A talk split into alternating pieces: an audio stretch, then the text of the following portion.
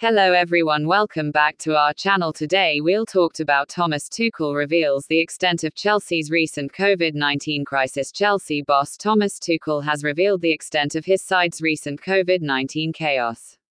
The Blues were only able to select 17 players in their matchday squad for their 0-0 draw against Wolves on Sunday, with the club experiencing a rise in COVID-19 cases that adds to their list of injuries.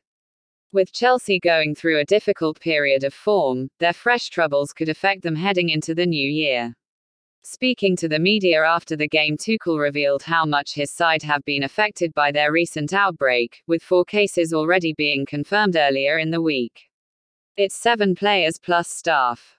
When asked if that was the total number, he was unable to confirm as he added, I don't know.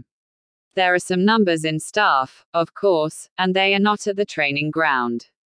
A request was made by Chelsea to the Premier League to postpone the game at the Molineux, but it was rejected, with a spokesperson for the club saying, We are deeply disappointed that our application was rejected as we felt we had a strong case for the postponement of today's match on the grounds of players' health and safety.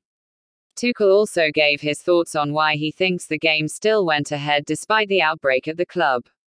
I understand the decision. They say, look, they have 14 players, but if you look a bit more in detail, you see Trevoh Chalobah with two training sessions, Mateo Kovacic, one training session, you see N'Golo Kante has one training session.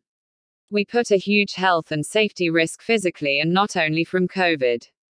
This was the decision, and of course, that's it. That's all for today. Please like, share, subscribe. Thank you. See you next time. Bye bye.